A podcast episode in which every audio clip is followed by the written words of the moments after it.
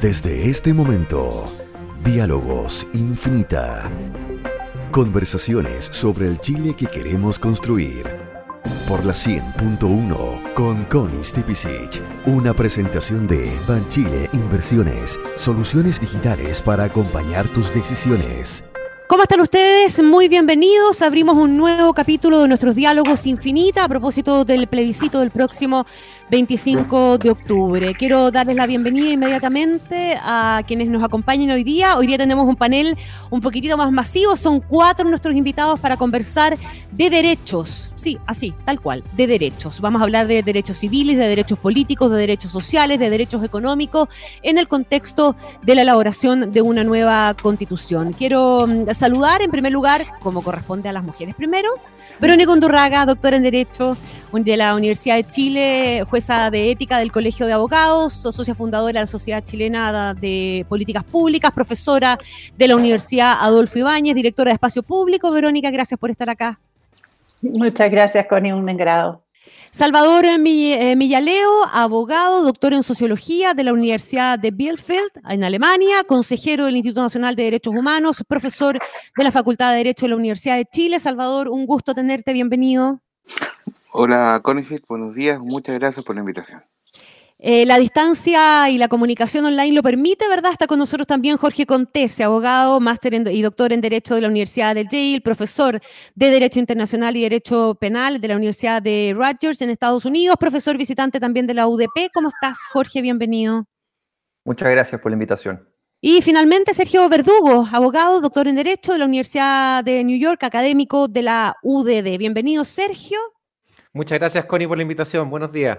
Buenos días. Bueno, eh, yo les decía, es un paraguas grande, ¿verdad? Y es un desafío importante el que tenemos, pero probablemente cuando salimos a la calle y le preguntamos a la gente en qué piensa cuando piensa en una nueva constitución, lo primero que se le viene a la cabeza son derechos, ¿verdad? Derechos que espera se le garanticen, derechos que hoy día cree que no tiene garantizados y que eh, pretendería que en una nueva carta fundamental eh, sí estén, lo estén. Tenemos un montón de experiencia, esta constitución o experiencias de otros países que miramos con mucha atención eh, donde mm, hay constituciones que nos encantan, ¿verdad? Pero hay problemas para la ciudadanía de la misma manera.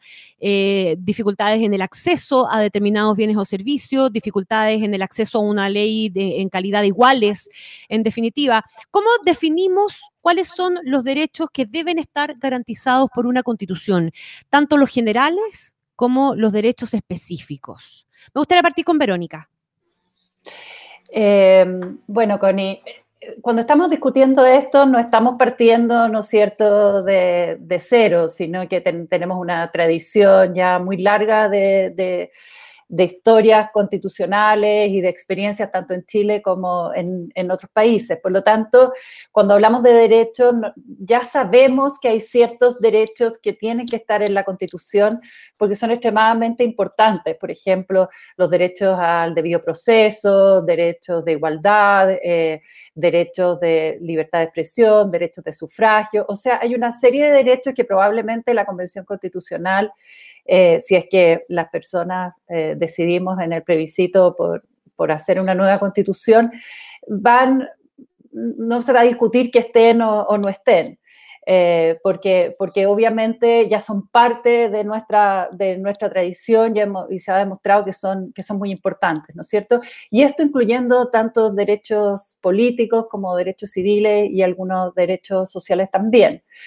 Ahora también las sociedades van evolucionando y probablemente sí vamos a tener discusiones sobre otros derechos, ¿no es cierto? O sobre maneras de entender eh, derechos eh, tradicionales. Por ejemplo, hay distintas interpretaciones sobre qué debe incluir el derecho súper clásico a la libertad personal y el derecho a la seguridad individual, ¿no es cierto? Hay personas que lo entienden solo como un derecho a la libertad de circulación, ¿no es cierto? Y otras personas que lo entienden más como un derecho a la autonomía personal. Entonces, para responder tu pregunta, básicamente eh, hay un cierto consenso de algunos derechos que siempre van a tener que estar en la, constitución eh, política y el tema va a ser si lo redactamos un poco mejor o van a ser temas más de detalle, ¿no es cierto? Y otros derechos que eh, se van a discutir y que son nuevos y que tienen que ver con la evolución eh, de, digamos, de la, de la, sociedad con nuevas sensibilidades y específicamente, sobre todo, con el interés de asegurar efectivamente derechos a grupos que han sido históricamente discriminados, ¿no? Le paso la palabra, sí, le paso la palabra a Salvador eh, Millaleo, eh, entre otras cosas por lo último que, pone Verónica en consideración, ¿verdad? ¿Es esta una oportunidad para cambiar la forma en que Chile se ha relacionado históricamente con sus pueblos originarios, Salvador? Eh, ¿Qué diferencia se puede marcar en una nueva constitución para esa, para esa relación? Y te lo pregunto pensando también en otras experiencias, en experiencias de otros países, y en cuanto finalmente las instituciones que se den a partir de un nuevo contrato social hacen posible que esos derechos eh, que están garantizados eventualmente en letra de molde en una constitución se puedan ejercer y ejercitar y, correctamente. Bueno, para, para ser claro, en cuanto a las relaciones con los pueblos originarios y en cuanto a la exclusión política y sus consecuencias hasta el día de hoy, eh, el tema de la nueva constitución es de las pocas oportunidades que tiene el Estado para poder relaborar esa relación. O sea, eh, no es una oportunidad dentro de muchas posibilidades, porque aquí no existen diálogos, no hay formas de diálogo, todas las formas de diálogo por buenas razones han fracasado, y una de las posibilidades reales es efectivamente citar a los pueblos indígenas un diálogo efectivo, el diálogo en que escribimos nuestras reglas básicas como sociedad. Y con esto, efectivamente, las constituciones, en este caso nuestra constitución, podría eh, cumplir una función que nuestra constitución no está cumpliendo, pero que es de los elementos más básicos de toda constitución, es contribuir a resolver los conflictos sociales más graves que tiene un país. Todos los países tenemos conflictos sociales que son eh, de diversa intensidad y la constitución incide y es determinante en establecer bases para que el Estado y la sociedad, sobre todo el sistema político, tenga herramientas para resolver los conflictos sociales más importantes y sin duda uno de los más importantes que no ha logrado resolver nuestra democracia es la exclusión política de los pueblos indígenas y sus consecuencias. Además, hay otro tema en relación a la pregunta que le hacía Verónica. ¿sí? Otro de los elementos de, que, eh, que, nos dice qué derechos regular una constitución, aparte del tema de los conflictos sociales que tenemos, es el desarrollo del derecho internacional de los derechos humanos. Porque establece una pauta, una orientación, eh, no, nosotros no solo nos inventamos en virtud de que recibimos una tradición, no nos inventa todo, sino además porque hay tendencias globales. Y en las tendencias globales hay una serie de derechos. Por supuesto, derechos como el derecho al agua, por ejemplo, que, que va a ser muy importante en Chile, y los derechos de los pueblos indígenas, el derecho internacional, tienen un desarrollo y además no solo eh, ponen el tema, sino la forma en que se enfocan. Es decir, no, no es lo mismo, por ejemplo, un reconocimiento constitucional que te diga existen los pueblos indígenas y les debemos mucho o algo así, sino que los pueblos indígenas quieren el, el, derecho tal como está consagrado ahora en el derecho internacional, es decir, la autodeterminación, la autonomía, la protección de la propiedad ancestral, la protección del patrimonio cultural, tal como está en el derecho mm. internacional del los derechos humanos. Parte de la pregunta apunta justamente a eso que destaca Salvador, eh, de qué manera se garantizan esos derechos más allá de simplemente colocarlos como un título. Eh, Sergio Verdugo.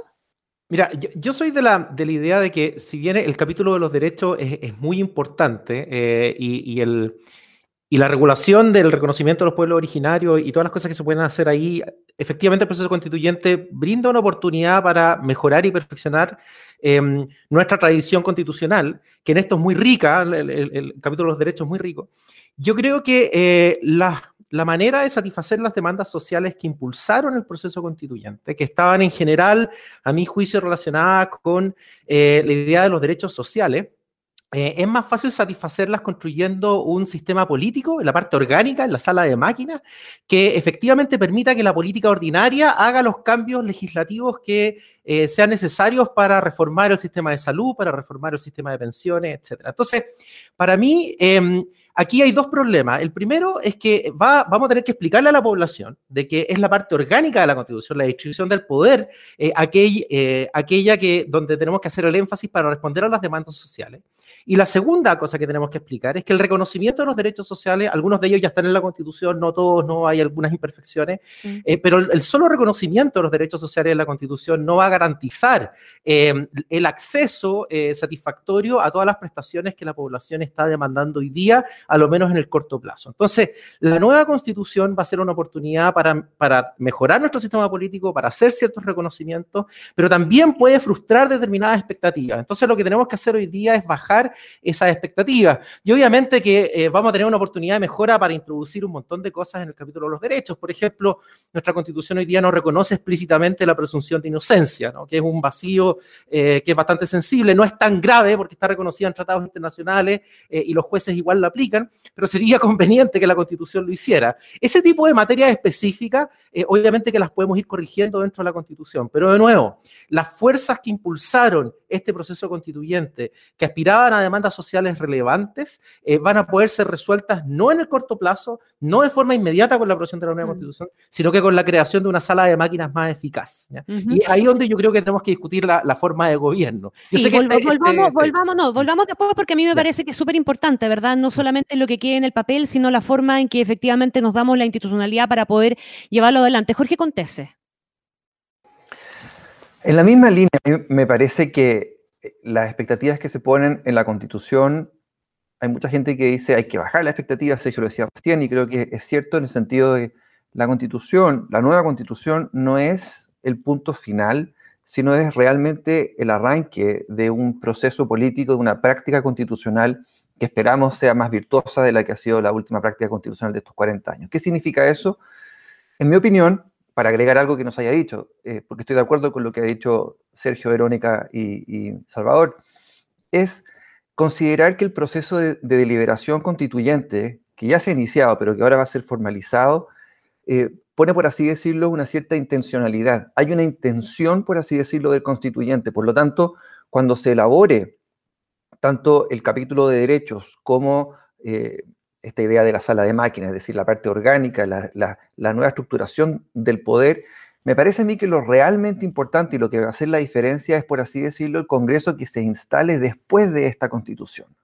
Tenemos todas las fichas puestas en la constitución y eso tiene un, un valor simbólico importantísimo que yo no lo niego para nada, pero creo que lo realmente que puede hacer una diferencia es cómo se proyecta la deliberación constituyente que ocurra en ese seno en los próximos 20, 30, 40 años. Y eso significa, desde luego, tener un capítulo de derechos que sea robusto, que esté bien escrito, tener una, estructuras, una estructuración del poder que sea más democrática, que, responda a la necesidad de plasmar en políticas públicas lo que la intención del constituyente eh, exprese en este proceso que es de alta deliberación política, por así decirlo. Por lo tanto, yo diría, pondría el énfasis en lo que va a pasar a partir de la Constitución, ¿no? No es que la Constitución vaya a solucionar los problemas, sino que va a permitir generar canales institucionales que sí hagan posible la expresión de la voluntad soberana, que es lo que esta Constitución ha demostrado incapaz de hacer. Yo sé que me remito un poquitito a, preguntas que hemos visto en programas anteriores, ¿verdad? En cómo se escribe una constitución, cómo debiera operar una constituyente, pero me quiero que a, partir de lo que dice Jorge de la intención del constituyente, que me parece que es súper importante rescatarla eh, pensando en la alta expectativa que hay y de cómo se forja finalmente esa intención que el, constituyente le dé, o en este caso la asamblea constituyente, en cualquiera de sus dos formas posibles, le dé al contexto en el cual se da el proceso constituyente.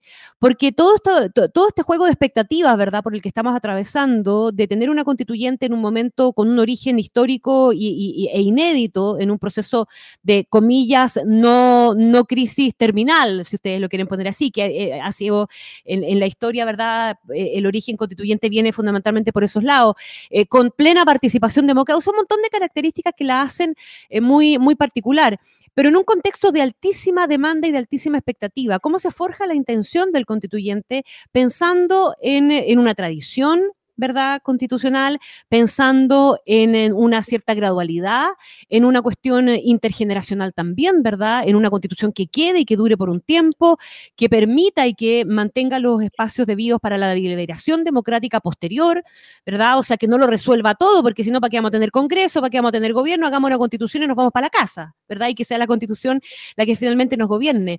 Desde esa perspectiva, el tema de los derechos parece crucial, porque parte importante de, de ese contexto lo que pone por delante es justamente el tema de los derechos. ¿Quién quiere seguir la, conversación a partir de eso? Mira, eh, a, mí me, a mí me gustaría eh, retomar ahí, yo estoy muy de acuerdo con lo que han, dicho, han dicho eh, todos. Em, Sergio dijo que este proceso constituyente se había como gatillado, digamos, y que las expectativas en materia de derecho tienen que ver con quizás expectativas más en temas de derechos sociales, ¿no es cierto? Em, y yo creo que, que tiene razón, eh, porque es lo que la gente más ve, lo que más tiene que ver con su vida común. Ellos, las personas están pensando en su acceso a la salud, están pensando en una mejora de la educación, en, en, ese tipo de cosas, ¿no? Entonces, yo creo que el tema de los derechos, de alguna manera, hay que verlo como de dos puntos de vista, y aquí me tomo con tu pregunta, Connie. O sea, eh, ¿qué, eh, ¿qué es esto de de pensar en una nueva constitución, ¿no? Como, como un pacto social.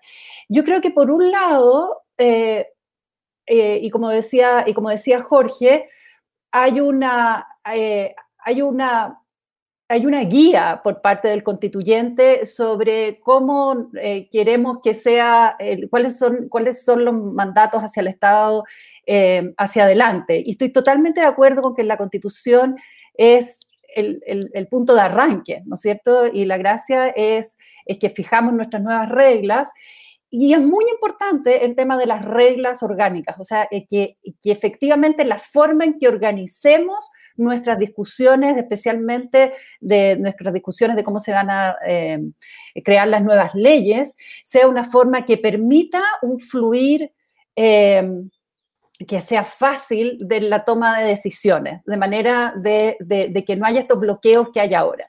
Yo estoy totalmente de acuerdo con eso, pero creo que estamos en un momento, sobre todo porque estamos en una sociedad tan fraccionada, y aquí viene la manera de, o sea, eh, hay que el aspecto de la constitución, que no es solo la organización del poder o poner un listado de derechos, sino que es el diálogo, la deliberación y el mirarnos como sociedad hacia nosotros de quiénes somos ahora, porque es una sociedad que hemos cambiado mucho y tenemos que mirarnos y decir, bueno, quiénes somos ahora, qué es lo que no, qué no, que no nos gusta de la forma en que nos estamos, eh, eh, que nos estamos tratando, en que nos estamos identificando y qué mm. queremos hacer hacia el futuro. Y ahí yo creo que la constitución, por ejemplo, si quisiéramos eh, establecer que queremos ser un Estado social de derecho, ¿Te fijas? Eso es un principio. Eso no está en un listado de derechos que queremos reconocer y hacer o no hacer justiciables. Ese es un principio. ¿Y qué significa ese principio? Significa que queremos que las personas, independientemente de su capacidad adquisitiva individual, digamos, tenga ciertas condiciones básicas eh, para tener para una vida digna asegurada. Y eso significa también empezar a discutir entonces eh, ¿Cómo vamos a hacer eso? ¿Qué, ¿Cuál va a ser la participación del Estado para hacer eso? ¿Cómo, en qué términos eh, los privados van a contribuir a esa creación de un, modelo básico de bienestar, ¿no es cierto? Entonces, em, hay una primera parte que tiene que ver con esto, con, con cómo nos estamos imaginando. Y esto va a estar plasmado en los principios, por supuesto que también va a estar plasmado en en los derechos, en la forma en que redactemos las cláusulas de derecho y tenemos que darle, asegurar que la forma en que organizamos y distribuimos el poder eh, permita hacer efectivo ese, ese, ese, ideal de cómo nos vemos. Y quería hacer eso sí, lo último, una conexión, porque eh, por ejemplo, hay derechos que tienen que ver con la paridad, por ejemplo, eh, o derechos que tienen que ver con derechos de participación, en que se juntan el aspecto como del, del catálogo de derechos con la parte orgánica, porque los derechos de participación efectivamente regulan también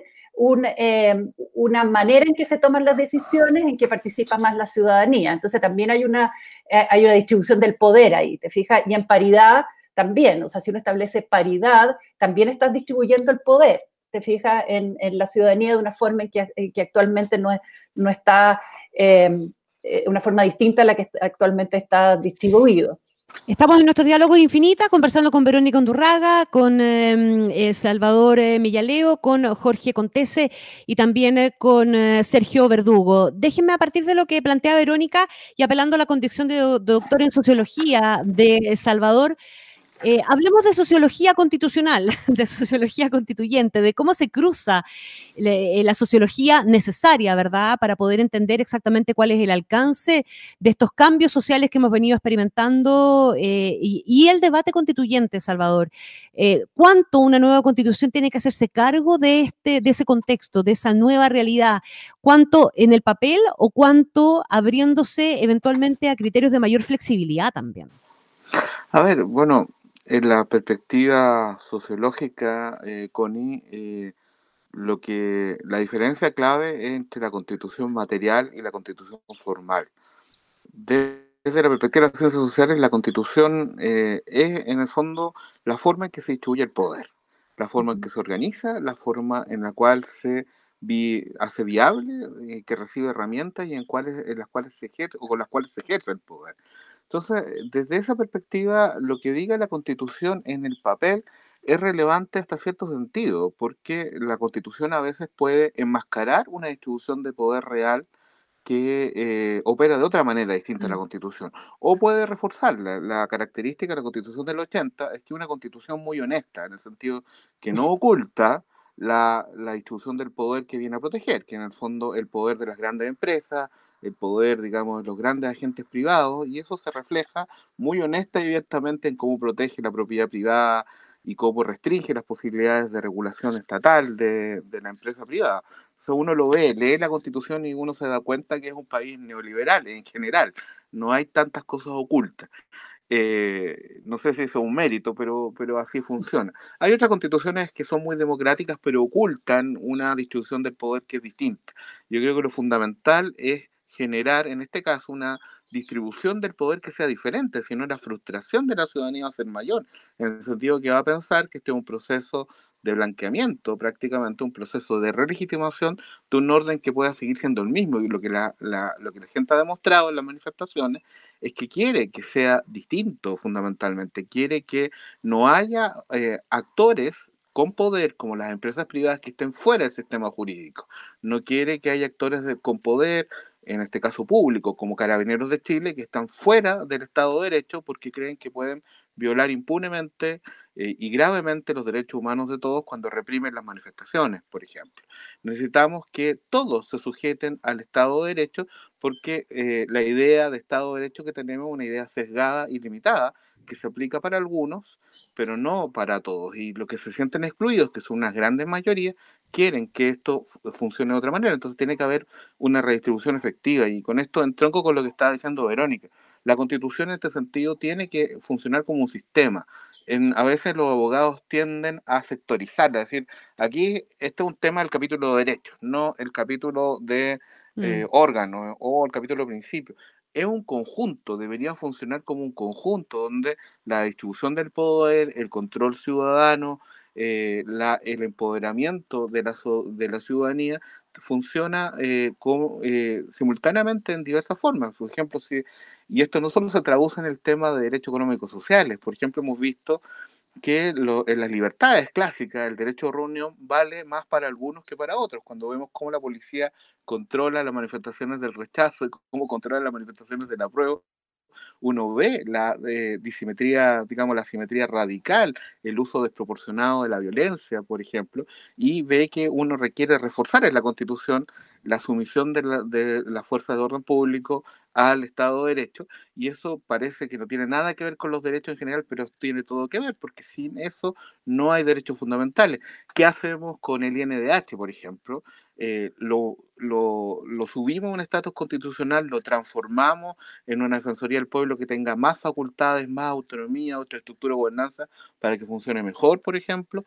Esa es otra pregunta. Todo eso va en correlación. Le damos poder a las regiones, si queremos, por ejemplo, una mejora protección del medio ambiente, le damos un poder eh, decisivo a las regiones para el ordenamiento territorial, por ejemplo, y así también reforzamos la protección del medio ambiente. Son un conjunto de cosas que funcionan o deberían funcionar en armonía para que la Constitución realmente redistribuya el poder en términos materiales. Estamos bastante de acuerdo entonces en que la sala de máquina es importante, ¿verdad? Eh, independiente de la lista de los derechos que, se incluyan o no. Pero déjeme preguntarles de todas maneras, Jorge y Sergio, independiente de si quieren hacer alguna observación de lo que hemos... Y pueden interrumpirse, ¿ah? levanten la manito porque aquí se ven entre todos, por lo tanto se puede levantar la mano para, para acotar algo. Eh, de, ¿Qué derechos, en definitiva, que hoy día no están, debieran estar? ¿Hay algo que, eh, estemos, que, hayamos obviado y que se haga necesario, imprescindible, dado que los tiempos han cambiado, dadas las condiciones que sean, en definitiva, eh, que hoy día sí debiéramos pensar en, en, incluir porque tenemos ahí una falencia grave? Yo creo que es una buena pregunta y la verdad es que eh, uno puede imaginar respecto de qué es lo que la Constitución debiera tener, qué es lo que la Constitución podría tener. A mí me parece que algo que decía Salvador hace un rato atrás, una cláusula, por ejemplo, una cláusula general, imagino yo, que haga eh, remisión al derecho internacional de los derechos humanos, es una buena forma de, por una parte, tomar el compromiso que hicieron las constituciones latinoamericanas a fines de los 80 y comienzos de los 90, por lo demás, y que lo hizo la constitución chilena en un contexto muy diferente también. Pero acá se puede hacer reforzadamente y se puede hacer, creo yo, más importante, en un contexto deliberativo, no, no en un contexto de negociaciones entre los partidos de la concertación y renovación nacional, como fue el 89, sino de amplia deliberación política. Entonces, una cláusula, por ejemplo, que diga que Chile eh, adscribe plenamente al derecho internacional de los derechos humanos y por esa vía se pueden incorporar derechos que no queden necesariamente establecidos en el texto de la Constitución, pero de nuevo, la intención del constituyente es, es, es, por así decirlo, hacer más sólida esa interacción con el derecho internacional, como hacen muchos países, es una buena forma. Me parece a mí que si uno lee el catálogo de derechos, efectivamente hay muchos derechos que están ahí puestos. No es un problema, por así decirlo, de ausencia de que hay derechos que son tan importantes que no están puestos en la Constitución. Por eso yo insisto, no es tanto el texto como lo que viene después. Entonces, más que la agregación, más que adicionar derechos específicos, me parece a mí que lo importantísimo es el contexto de liberación y los compromisos que se adopten en el, en el seno de esa convención hacia adelante. Entonces, por ejemplo, cuando uno piensa en seguridad social, como existe el derecho que protege la seguridad social en la Constitución, alguien podría decir, bueno, pero eso no es ninguna innovación si ya está en la Constitución de 1980. ¿Cuál es la diferencia entonces? La diferencia es que lo que tenemos que hacer ahora es preguntarnos en qué queremos que consista el derecho a la seguridad social. ¿Qué rol queremos que tengan los proveedores privados, la AFP? ¿Qué rol queremos que tenga el Estado en la provisión de seguridad social? Entonces, es esa discusión a mí la que me parece más importante cuando uno piensa en cómo se garantizan hacia adelante los derechos, más que lo que queda establecido en ese capítulo propiamente tal. Me parece en todo caso, para responder a tu pregunta directamente, Connie, que los derechos, por ejemplo, culturales, y acá se une con todo lo que tiene que ver con lo que hablaba Salvador, es decir, todo lo que ha sido la falta de reconocimiento de los pueblos indígenas, la, la alergia que tiene el Estado chileno respecto de la autodeterminación, la falta de comprensión respecto de lo que significa eso, ¿no?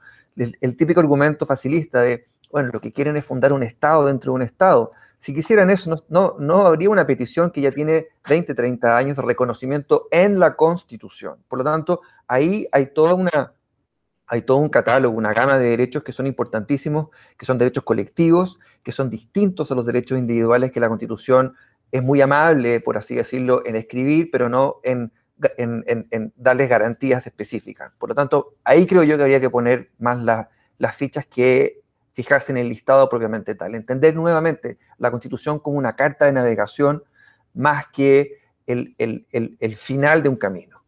Para entender y para aterrizar, Sergio, te paso a ti la, palabra y, abro también un poquito. Eh, yo creo que es bien importante eh, como forma de aterrizar ¿ah? eh, esto que tú mencionas, Jorge, sobre el reconocimiento constitucional de los pueblos indígenas. Eh, Salvador va a tener mucho que decirnos también, pero parto por ti, Sergio. ¿Qué cambiaría en nuestra relación con los pueblos originarios si ese reconocimiento constitucional ya existiera?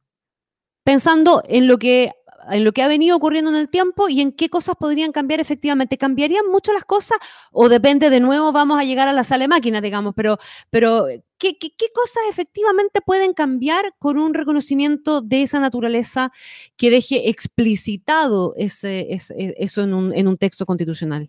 Creo, Connie, que Salvador lo, expresó muy bien, O sea, tener un reconocimiento constitucional, punto, eh, es algo simbólico, es algo que puede, que puede hacer que las personas se identifiquen más con la Constitución, puede generar algo de legitimidad en la Constitución, pero obviamente que es algo completamente insuficiente. Es algo que no va a dejar tranquilo, eh, tranquila a las personas que están eh, detrás de esta demanda. Además que esta es una demanda muy vieja. Si uno revisa los programas presidenciales desde los 90 hasta el día de hoy, uno ve que siempre está la promesa de incluirlo y al final nunca nunca, nunca pasa. ¿ya? Eh, y hay algunas cosas ahí em, que no son de letras chicas, sino que son cosas muy importantes que vienen y que van a ser discutidas. La, manera como nosotros vemos el derecho de propiedad, eh, la, opción de si queremos eh, darle a los, a los pueblos indígenas algún tipo de participación, escaños reservados en alguna instancia, la opción de crear ciertas asambleas, ¿no? o sea, todas estas, estas alternativas, estas estructuras, em, pueden ser eventualmente discutidas, algunas serán mejores que otras, eh, y, la verdad ahí yo defiero lo que diga Jorge y Salvador, que son expertos en el tema mucho más que yo. Lo que sí quería decir, Connie, si me das un, minuto, es que me quería, referir a algo que, que dijo Salvador que me parece crucial. Eh, hay una diferencia importante entre la constitución formal, o sea, el texto llamado constitución, y la constitución material, o sea, las relaciones de poder que se desarrollan bajo esa constitución, bajo ese marco, eh, pero, pero donde hay una cierta simetría.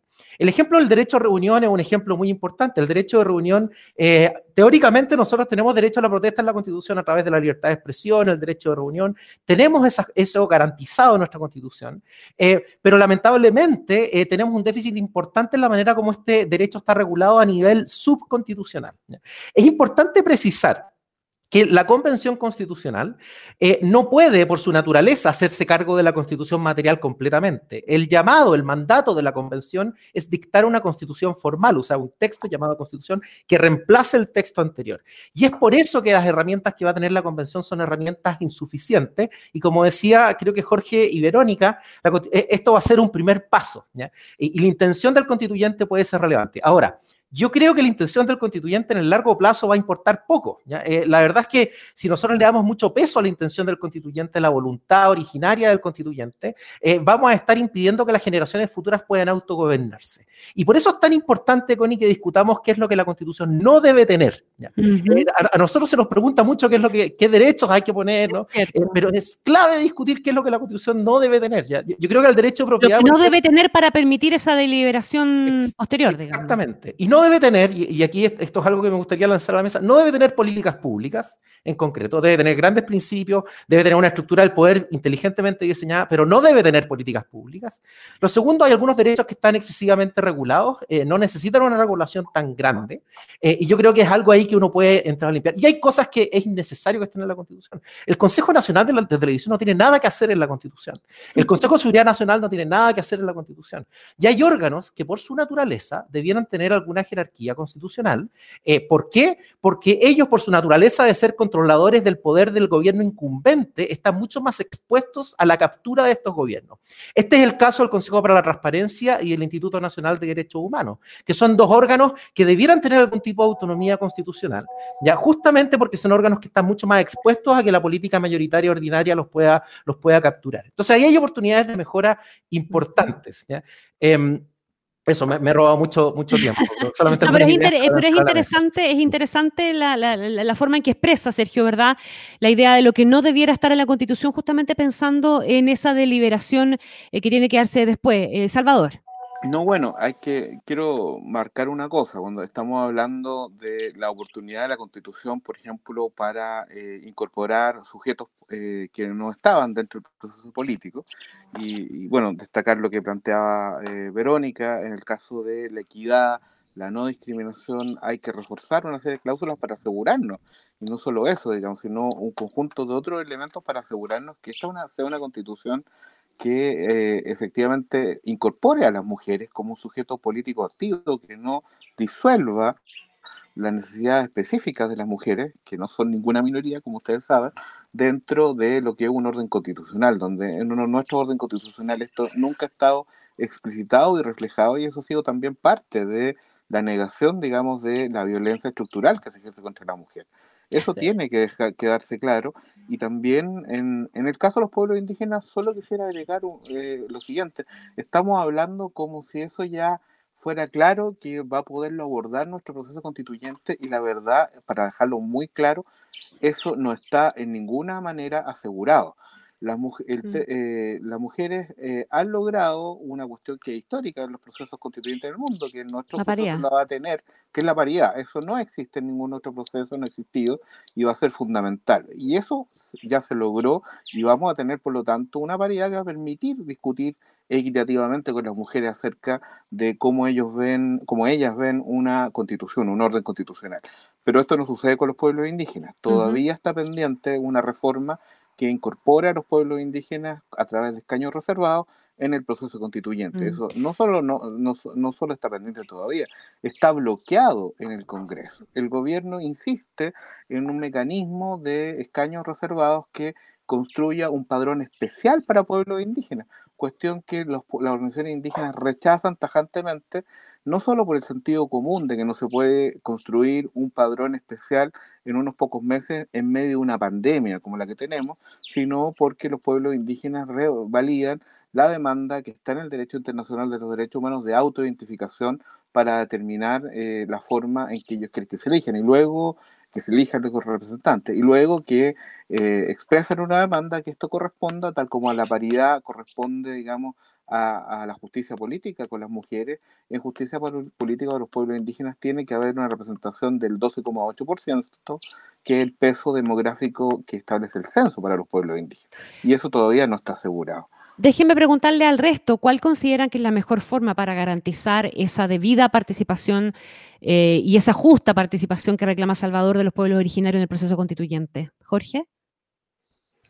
Yo creo que ahí nuevamente insistir eh, insistiré en, la idea del derecho internacional. El derecho internacional nos da algunas pautas que pueden servir para, para darle dirección a este debate. ¿Qué dice? Autoidentificación, participación en todos los niveles. Entonces, si uno se toma en serio esas pautas, que por lo demás son, son vinculantes para Chile, yo, yo no estoy trayendo cosas que no tengan aplicación en Chile. El convenio 169, Chile lo ratificó, la Declaración Universal de Derechos de los Pueblos Indígenas del 2007, Chile adhirió con un discurso en la Asamblea General eh, de la ONU. Y ahí uno puede decir, ¿qué significa esto? Bueno, si hay un padrón del 12.8, eh, perdón, si hay, si hay una, un, dato demográfico, bueno, eso es lo que tiene que reflejarse. ¿Por qué? Por un principio de proporcionalidad, de, la lógica, la racionalidad de la paridad en el caso de las mujeres, que es, que es un motivo de orgullo. Uno tiene que pensar, mm. eh, Chile hoy día tiene la posibilidad de ser un, modelo que los especialistas y no especialistas en derecho constitucional se dediquen a estudiar por los próximos años como lo fue en su momento Colombia, como lo fue en su momento Sudáfrica. Tenemos esa posibilidad y no es que esa sea la mejor razón para hacerlo, pero no es menor que tengamos esa oportunidad y la estemos desperdiciando respecto del caso de los pueblos indígenas. Entonces, establecer un mecanismo que asegure esa participación en igualdad de condiciones, en igualdad de condiciones en el sentido que estoy, que estoy eh, explicando acá, es, me parece a mí, la forma de avanzar. 12.8 lo que arroja el censo, 12.8 es lo que debiera tener reflejado en una convención constitucional. La, lógica acá es que la convención constitucional, que una asamblea como esta, refleje el país que tenemos, así de simple y así de complejo. Mm. Verónica. Sí, eh, no, yo estoy totalmente de acuerdo con, lo que ha dicho eh, Salvador y, Jorge. Yo quería volver a tu pregunta original. Eh, sin perjuicio que también coincido con Sergio en que hay, hay asuntos que hay que sacar de la Constitución y es muy, es muy bueno que Sergio lo haya planteado porque, porque hay que sacarse la idea de que la nueva constitución solo va a tener cosas adicionales a la antigua constitución. Precisamente hacer una nueva constitución es preguntarse, es preguntarse qué es lo que tiene que estar sin tener ideas preconcebidas y sin perjuicio, por supuesto, de lo que es una tradición consolidada constitucional, ¿no es cierto?, en que hay cosas que naturalmente tienen que estar.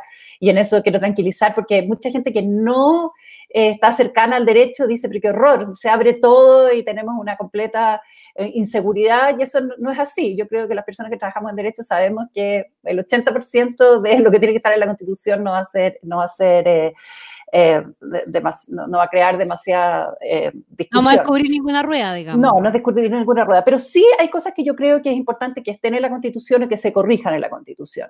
Em, por ejemplo, em, ¿Por qué? Porque, porque la jurisprudencia constitucional ha demostrado que no lo ha podido corregir en, mediante interpretación o, o desarrollo jurisprudencial. Por ejemplo, en materia de igualdad, eh, tenemos una jurisprudencia de igualdad súper débil constitucional en Chile, a diferencia de en otros países. Entonces, una cláusula en que se regule bien el derecho a la igualdad y a la no discriminación es muy importante, no solo para mujeres, sino que para todo eh, tipo de colectivo o grupo históricamente discriminado. Y hay modelos también en el derecho internacional, en el derecho comparado, para hacerlo mucho mejor. Y básicamente la línea es no suponer que estamos en, un, en una situación de igualdad y que lo que queremos eh, prevenir es que eh, eh, son situaciones excepcionales en que esa desigualdad se rompe por algún capricho de alguien, que es un poco la idea que está detrás a veces de nuestra jurisprudencia, sino más bien que estamos en una situación de muchas desigualdades estructurales muy, muy eh, metidas en nuestras formas de, relación y que tenemos, eh, que el Estado tiene que tener un mandato para hacer algo. Déjame interrumpirte un segundo pensando en un, ejemplo claro, ¿verdad? Hay países que han discutido si constitucionalmente establecer la igualdad salarial de hombres y mujeres, por ejemplo. ¿Debemos llegar a ese nivel de detalle? Em, o sea, se puede poner, o, si uno tiene una cláusula robusta de, eh, igualdad más general, eso se deduce, ¿no es cierto? O sea, no, es necesario exactamente ponerlo. A veces es, es, es simbólico elegir ciertos áreas eh, en, que, en que es muy evidente, por ejemplo, en materia de representación política, es muy importante, eh, y, en, salarial podría ser una de esas áreas en que es importante como señalarlo específicamente. Pero, bueno, este están, todos de acuerdo con esa, con esa visión? Perdona que te saque un segundo, pero me parece que es un ejemplo, un ejemplo aterrizado de, de, algo que podría estar en la discusión. ¿Sí? Es un súper buen ejemplo. Eh, es un súper buen ejemplo, yo creo, para, para, nosotros mismos preguntarnos respecto de nuevo de qué es lo que puede pasar post texto constitucional. Porque el, el, clivaje es, debiéramos establecer en la constitución la igualdad salarial entre hombres y mujeres, entonces algunos, por ejemplo, yo entendería que Sergio diría, de ninguna manera, porque eso es una política pública. Quizás estoy hablando por Sergio y no me corresponde, pero yo entendería que eso es una política pública y por lo tanto no debería estar en la constitución, bajo, esa lógica. ¿Cómo lo miraría yo? La constitución lo que tiene que hacer es establecer trazos gruesos de la comprensión colectiva, de cómo queremos vivir en común. ¿Qué significa eso? Sé que esto es, es, muy alto, pero por definición la constitución tiene que ser a un nivel más alto para poder darle espacio a la política. Entonces, si el principio es la igualdad entre los hombres y las mujeres, perfectamente, creo yo, una política pública podría decir, no vamos a establecer la igualdad salarial, vamos a establecer una, una por así decirlo, eh, vamos a reforzar los salarios de las mujeres por sobre los de los hombres en, algunos, en, algunas áreas de la economía. ¿Por qué? Bueno, porque históricamente está comprobado que las mujeres han sido remuneradas en peores condiciones que los hombres. Entonces, ¿qué hace el derecho? ¿Qué hace una política pública? Busca reparar esta injusticia histórica. ¿Cómo? No solo estableciendo una igualdad salarial matemática, una fórmula de la Constitución, sino establecer aún más que es algo que está yendo más allá. Alguien diría, pero ¿cómo es posible? Bueno, eso es darle espacio a la política. Por ejemplo, si dijera, en los próximos, no sé, 10 años, en ciertas áreas de la, de, la economía, vamos a establecer ciertas diferenciaciones a favor de las mujeres. 10 años cumplía ciertas metas, entonces el legislador dice, volvemos a un plano igualitario o no. Si una constitución rigidiza esa toma de, definiciones que son propias de, la política, nos vamos a enfrentar a problemas. Si una constitución permite al legislador tomar esas distintas opciones, de manera que cada cuatro o seis años nosotros votemos por representantes que digan, yo quiero establecer, por ejemplo, una cláusula a nivel, a nivel legal que favorezca el salario de las mujeres producto de una discriminación y de una injusticia histórica, perfectamente va a haber gente que va a decir yo quiero votar por esa persona. Correcto. ¿Salvador? Yo, yo estoy, Sergio, perdona. Dale, dale. No, no, lo que pasa es que yo estoy de acuerdo con lo que, con lo que dice Jorge y con lo que, con lo que dijo Verónica eh, ahora. Em, es importante tener presente como complemento a lo que dicen ellos y a la necesidad de tener eh, grandes principios que después puedan ser interpretados por las mayorías electas cada cuatro, cada cinco años. Eh, además de eso, tenemos que considerar que muchas de estas cláusulas eh, su efectividad va a depender de cómo los jueces las interpreten y por eso es tan importante prestar atención al Tribunal Constitucional. Hoy día nosotros tenemos una cláusula de igualdad que comparada con otras constituciones es bastante moderna nuestra constitución, el 19 número 2. Em, pero la jurisprudencia de la ley Samudio, de los tribunales corrigiendo la ley Samudio, ha sido nefasta. ¿ya? Eh, habido jueces, por ejemplo, que han entendido que si tú no perteneces a un grupo o categoría protegida por la ley Samudio, entonces tú no puedes presentar eh, una acción y te dejan fuera. Han habido otros jueces que han interpretado lo contrario. O sea, de verdad ha sido un desastre la aplicación de la ley Samudio. Entonces, es importante tener presente que la constitución por sí sola no va a corregir estos problemas eh, y que tenemos que tener, eh, tenemos que pensar en formas de cómo implementar la constitución que considere la creación de una doctrina constitucional robusta que vaya acompañando a esa. Y eso es algo que la convención no maneja. Ninguna, ningún constituyente eh, en, el mundo puede predecir la forma cómo se van a implementar sus cláusulas y por una buena razón. la buena razón es que necesitamos tribunales independientes que garanticen la democracia. Y si tú quieres tener tribunales independientes, va a haber un grado de incertidumbre acerca de cómo estas normas eh, se van a aplicar. Entonces es importante que, las personas tengan razón también, en, eh, o sea, sepan esto en relación a las expectativas que ellos tienen. Y claro, y aquí vamos a tener que tener una discusión distinta respecto a qué hacemos con la ley Samudio. Solamente por el ejemplo que... Sí, yo, yo, quería, yo quería terminar mi, idea eh, anterior. Yo, eh, sí, hay cierta incertidumbre, es verdad, eh, pero por otro lado también hay mejores y peores formas de redactar cláusulas de igualdad. Y, por ejemplo, si uno redacta cláusulas de igualdad, en por ejemplo, o de no discriminación, parecía eh, o siguiendo lo de la convención contra la, de la convención contra la eliminación de todas las formas de discriminación contra la mujer, inmediatamente tú le estás indicando a los, a los tribunales de justicia que lea toda la jurisprudencia internacional que hay interpretando esa cláusula, ¿te fijas? Entonces hay, hay, hay forma de, guiar eso.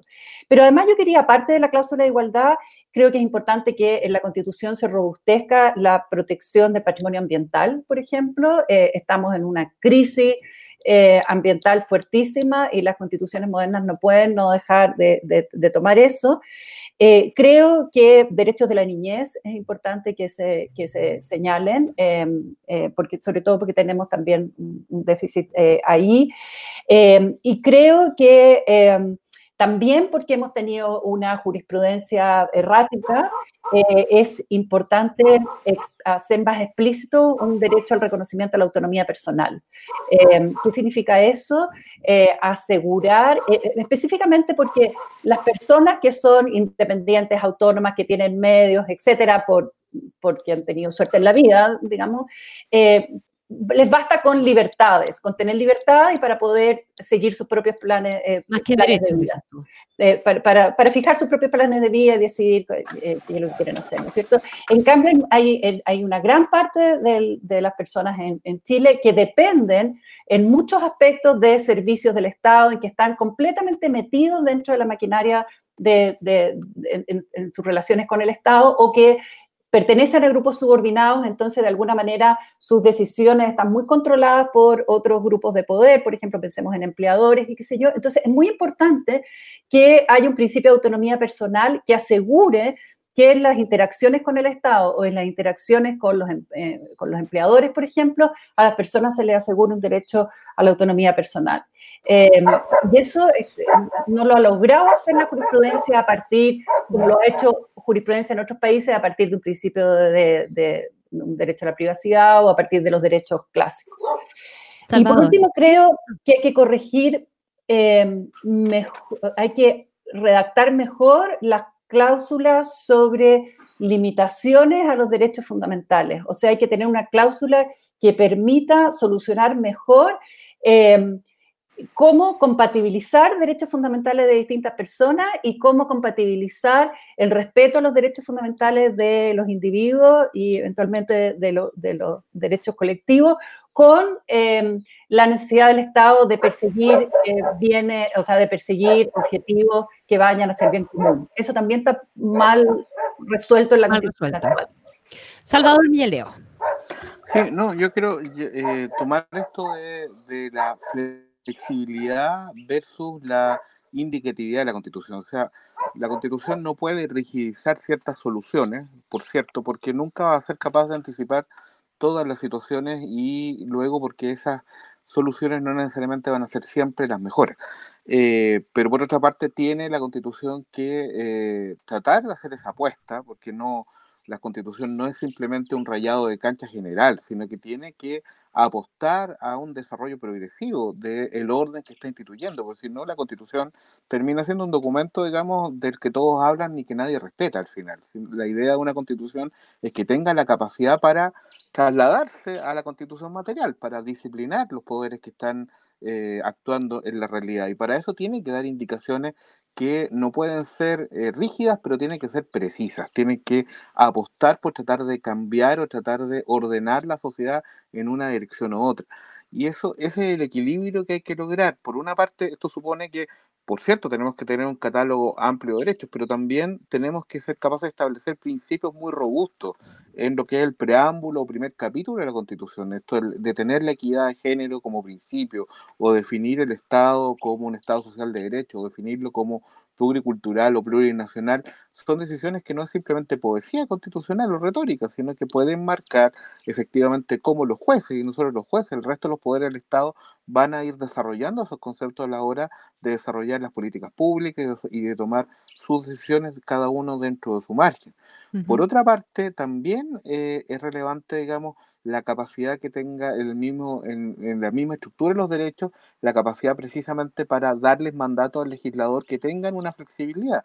La única forma de protección de los derechos no es la justiciabilidad, es decir, que sean demandados con tutela eh, en los tribunales de manera inmediata y, determinada, sino que existen otras formas que suponen una revisión periódica por parte del Congreso, eh, en fin, eh, formas periódicas de las cuales eh, los legisladores por mandato de la Constitución pueden revisar el estado de determinados derechos para decidir, no, no el fondo de la decisión que no esté determinada, pero que tengan la obligación cada cierto tiempo marcada por la Constitución de revisar qué garantías los legisladores le han dado a ciertos derechos. Eso es una cláusula que puede establecerse. O sea, jugar con el tiempo. El tiempo no hay que pensarlo como una variable, eh, digamos, que no es relevante en la Constitución.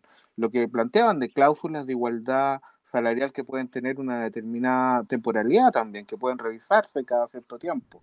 O eh, lo otro, la otra flexibilidad tiene que ver con la capacidad de eh, actuar otro, eh, con otros poderes, es decir, pensar que la ciudadanía es un poder del Estado que no solo se manifiesta en las elecciones, es decir, que es un poder primariamente pasivo, sino que puede activarse o que puede activarse la Constitución constantemente a partir de eh, iniciativas populares de ley, de referéndum, de plebiscitos, de formas institucionalizadas mucho más amplias que les tenemos hasta ahora de participación y que tengan carácter vinculante. Esto también es fundamental a la hora del control de la, del poder y de eh, la demanda por nuevas garantías para los derechos.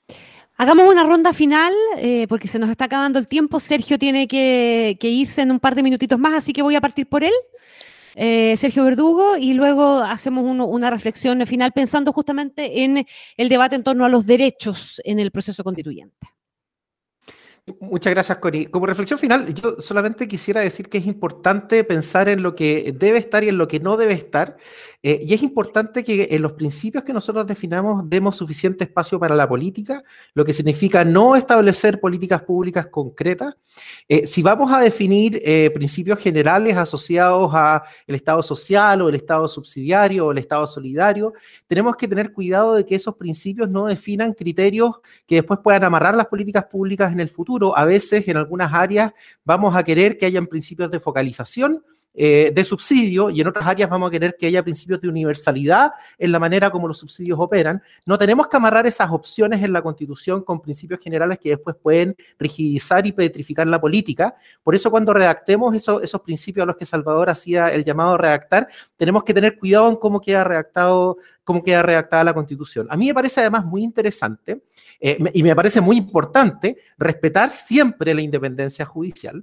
Y también me parece relevante explorar algunos mecanismos que en otros países están funcionando relativamente bien, que pueden facilitar un diálogo entre los jueces y la política, de manera que los jueces no tengan la última palabra en materia de eh, derechos. ¿ya?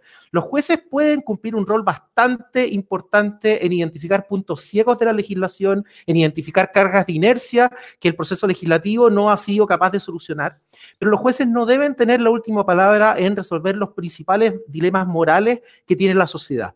Y por eso tienen que haber canales de comunicación y aquí hay distintos países que nos dan lecciones en esto. Podemos mirar Nueva Zelanda, hay dos estados de Australia que están haciendo cosas interesantes, Victoria, por ejemplo, el Capitolio también, Canadá, ya el, eh, el diseño del Human Rights Act en, el Reino Unido también me parece muy interesante. Eh, estas estructuras eh, que son parte de la sala de máquinas son muy importantes para el desarrollo del contenido de los derechos fundamentales porque permiten asignarle la responsabilidad política a quienes deben tenerla, que son aquellos que son electos por nosotros cada cuatro, cada cinco años, eh, dependiendo de lo que la Constitución establezca. Y por eso el llamado es a ser creativo, a no eh, poner todas las fichas en la forma como un juez el día de mañana va a tener que interpretar las cláusulas indeterminadas que nosotros pongamos ahora y en poner mucha atención a la forma como la sala de máquinas va a condicionar el desarrollo de los derechos fundamentales.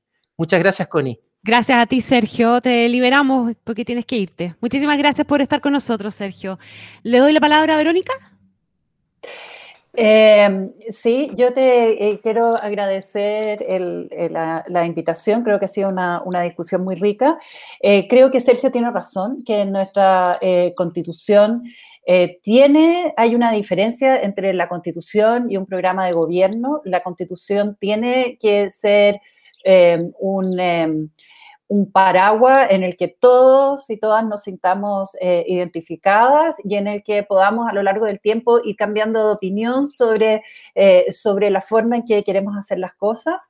Eh, sin perjuicio de eso, yo creo que hay una que estamos en una, digamos, en un, en un, momento muy importante de nuestra vida como país y creo que el proceso constituyente eh, es, es, extremadamente relevante para reconocernos y mirarnos quiénes somos ahora y hacia dónde queremos ir. Eh, o sea, creo que hay que darle mucha importancia al proceso, a la participación ciudadana dentro del proceso, a tratar de desencapsular la política, que ha estado muy separada la política de la ciudadanía y justo este es el momento de que eso no se replique. Eh, entonces, y, creo que de alguna manera cuando hagamos eso nos vamos a dar cuenta de que tenemos ciertos rumbos gruesos, digamos, no estoy hablando de políticas públicas, tengo que, mm. ciertos rumbos eh, a, los que vamos a querer, em, que vamos a querer recorrer, ¿no es cierto?, hacia donde vamos a querer ir. Y que eso tiene que ver con la superación de una sociedad súper estamental, eh, que hemos heredado desde la colonia, de alguna manera, y que tenemos la, y que va a ser un camino largo, un camino difícil, pero ahora tenemos eh, una generación de gente joven mucho más consciente eh, de sus derechos, mucho más sensible frente a tratamientos desiguales y frente a injusticias, y creo que es el momento como de eh, de, tener conciencia de todo lo que hemos hablado ahora, de saber que lo que importa es dejar bien el marco y que la política ordinaria tiene que hacerse cargo de, en el fondo de, ir marcando eh, los rumbos del día a día, pero sí creo que hay que tomar una conciencia de que tenemos que transformarnos en una sociedad más inclusiva, una sociedad más igualitaria, una sociedad que reconozca las grandes Em, las grandes injusticias todavía que hay de género, injusticias que hay respecto de los pueblos originarios, eh, la poca preocupación que hemos tenido por la niñez, por ejemplo. Y, y, una cosa que no hemos hablado, pero que yo considero fundamental, es, y que yo creo que se va a plantear ahora que vamos a tener paridad, es volver a discutir que, qué es lo que consideramos que son los grandes temas públicos que tenemos que discutir en sociedad, por ejemplo, y de los cuales el Estado, que en el fondo somos, somos nosotros organizados, ¿no es cierto?, tiene que hacerse cargo. Y uno de esos grandes temas es el tema del cuidado. Eh, vamos a tener una sociedad envejecida, vamos a tener, eh, tenemos que preocuparnos más de los niños, eh, vamos a tener una, tenemos mucha gente enferma y no puede ser que todo el tema del cuidado esté privatizado como está ahora en las familias y dentro de la familia solo en las mujeres. O sea, tenemos que tener, y eso lo hemos visto, el, tema del cuidado ha hecho crisis, ¿no es cierto? O sea, basta con tener esta pandemia por algunos meses para que la situación de las mujeres, por ejemplo, precisamente porque se tienen que hacer cargo del cuidado, la, incorporación de las mujeres al mundo de lo público, al mundo del trabajo, mm. se fue al diablo. En el fondo hemos retrocedido 10 años. 10 años. Entonces es súper importante también volver a plantearse cuáles son los nuevos temas públicos. ¿Te fijas? Y no quedarse con una idea fija de qué es lo que es privado, mi problema y el problema mío de cómo yo soluciono las cosas con la familia, sino que darse cuenta que el tema del cuidado es el gran tema del futuro. Salvador Millaleo. A ver, para, para como hacer el balance, yo creo que hemos, hemos escuchado muchas opiniones, realmente no ha habido grandes desacuerdos porque mm. todos hemos planteado, me parece, aspectos donde eh, todo, digamos, las posiciones se cruzan y que son todos necesarios. Ahora, quisiera poner unos énfasis. Yo creo que una, en cuanto a los derechos, una nueva constitución tiene que ser sí o sí inclusiva. O sea, eh, el debate de constitución detallada versus constitución mínima me parece un falso debate en el sentido que creo que una constitución eh, que tiene que reflejar tanto el derecho internacional, la historia constitucional, nuestros desafíos actuales, las demandas sociales, en definitiva tiene que hacerse cargo de que hay sujetos que en términos reales no han estado eh, plenamente o realmente incluidos en el proceso político y esto tiene que reflejarse en la solución que le demos en una nueva constitución. Y esto tiene que tener reglas de inclusión que no sean poesía, que no sean retóricas, sino que estén garantizadas con distintos tipos de garantías. Por supuesto, judicialización, pero también otro tipo de garantías. En ese sentido, la constitución tiene que habilitar a estos sujetos para ser parte del proceso político y darle al proceso político una herramienta. La constitución no puede ser un corsé o una, constitución rígida que impida al sistema político resolver estos problemas, sino todo lo contrario. Tiene que brindar una caja de herramientas al sistema político para que la política pueda resolver estos problemas. La constitución también tiene que ser plural, tiene que reflejar la pluralidad que nuestra sociedad ha alcanzado en todos los sentidos. La pluralidad étnico-nacional, la pluralidad en cuanto a las diversidades sexuales, la pluralidad en cuanto a lo que es la autonomía, eh, digamos, la construcción autonómica de los diversos proyectos de vida individuales y colectivos que existen en nuestro país. O sea, no podemos eh, pensar una constitución que esté en un contexto todavía monolítico, es decir, monocultural, mononacional, eh, eh, estrictamente heteronormativo, digamos, donde la heterosexualidad es la única forma de comportarse eh, válida, en fin, donde hay un solo tipo de familia, tenemos que tener una constitución abierta y plural. Y tenemos que tener una constitución ecológica. Y esto no solo significa eh, incrementar, digamos, el alcance del derecho que tenemos, que es, una versión degradada del derecho a vivir en un ambiente sano, el vivir en un ambiente libre de contaminación no es la mejor versión que existe, aunque en su tiempo fue importante, fue novedosa en los 80, esta versión eh, está superada en lo que es la práctica constitucional en el resto del mundo por versiones más profundas. Y yo diría que esto es tan importante que debemos pensar eh, la posibilidad y que la constitución al menos no cierre la posibilidad de pensar en otras soluciones. En el mundo incluso ya hace tiempo se están evaluando soluciones como los derechos de la naturaleza o los derechos ciertos entes de la biodiversidad como los ríos o como ciertos otros elementos como los animales, en fin, como formas más efectivas de protección que las que ha ofrecido el tradicional derecho ambiental. Yo no, no sé si la constitución sea llamada a pronunciarse como lo hizo la constitución de Ecuador, tan estrictamente, mm. pero yo creo que no se debe negar o cerrar un sistema constitucional a que, como decía Sergio, las políticas públicas, las leyes puedan instituir ese, tipo de soluciones mm. en el futuro, como lo está como lo, lo hace la jurisprudencia en, en Ecuador o digamos en Colombia o en la India o lo hace la ley en Nueva Zelanda, digamos, o las normativas municipales en Estados Unidos. Es decir, que ellas establezcan cierta protección a la naturaleza. Creo que son desafíos que hermosos que nos plantea este proceso mm. constituyente. Jorge Contese. Es interesante todo lo que se ha planteado. Simplemente yo agregaría un par de cosas. Alguien dijo por ahí, no se debería pensar la constitución como un programa de gobierno. Absolutamente. O sea, una, es un marco que tiene que ser capaz de permitir que haya un gobierno de derecha y un gobierno de izquierda. Ese es un desafío importantísimo. Eso significa que la constitución no puede, por así decirlo, escribir a un programa político, pero ¿cuál es el gran desafío? Eso no significa que la constitución deba ser neutral. Eh, ¿Cómo se compatibiliza eso? Es, me parece a mí, el, gran desafío que tenemos hacia adelante. Yo personalmente quisiera ver que en los principios se establezca eh, un Estado que no es subsidiario, un Estado que no es, que, no es, que no es liberal, es un Estado que se compromete a garantizar ciertos písimos mínimos que hacen posible la autonomía personal que hablaba Verónica.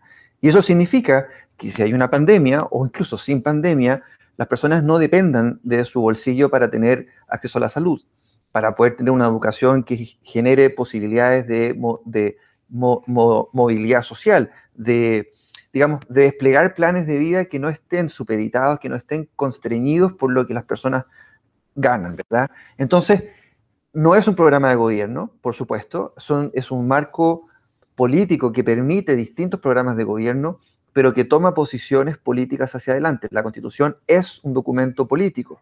Y entonces, en el contexto de los derechos y los principios que hablaba Salvador, en un capítulo primero, eso necesariamente tiene que estar conectado con la manera como se explica posteriormente la estructura de poder. Si uno lee el artículo primero de la Constitución actual, hay ciertas normas ahí, por ejemplo, donde se establece que el Estado garantizará la, no solo la autonomía de los cuerpos intermedios, sino que, que va a asegurar las condiciones para que las personas puedan realizarse material y espiritualmente. Eso lo dice la Constitución de 1980, pero posteriormente no hay, por así decirlo, una bajada que haga eso realmente posible. ¿no? Entonces, cuando pensemos en los derechos, yo diría, tomemos posición. Creo que Chile tiene una, tiene una, oportunidad de tomar posición. Queremos financiar, como lo hemos hecho hasta ahora, por ejemplo, las Fuerzas Armadas de manera exorbitante, sin que, sin que podamos garantizar educación, digamos, de calidad que iguale la, la cancha a las personas o, la, o, el contexto de la salud o las pensiones, que son derechos sociales, que fue la, la manera como partimos esta conversación. Esas son decisiones que vamos a tener que tomar. Y yo creo que no debemos rehuir al hecho de que tomemos posición hacia adelante en los próximos 30 o 40 años respecto de cómo queremos que la sociedad chilena se organice. Quiero darle las gracias muy sinceramente eh, a este muy, muy interesante panel. Verónica Undurraga, Sergio Verdugo, que nos dejó hace un par de minutos, Jorge Contese y Salvador Millaleo por habernos acompañado en este capítulo de Los Diálogos Infinita. Que estén muy bien. Un abrazo grande. Gracias, Connie. Chao, chao. Muchas gracias. chao. Gracias, chao. Te invitamos a comenzar tu día con un café y el podcast de Banchile Inversiones en Spotify. Todos los días, en menos de dos minutos, puedes estar al tanto de cómo abrió el mercado financiero y las noticias que marcarán la pauta del día. Banchile Inversiones, soluciones digitales para acompañar tus decisiones. Fue Diálogos Infinita. Conversaciones sobre el Chile que queremos construir por la 100.1 con Connie Stipicic. Una presentación de Banchile Inversiones, soluciones digitales para acompañar tus decisiones.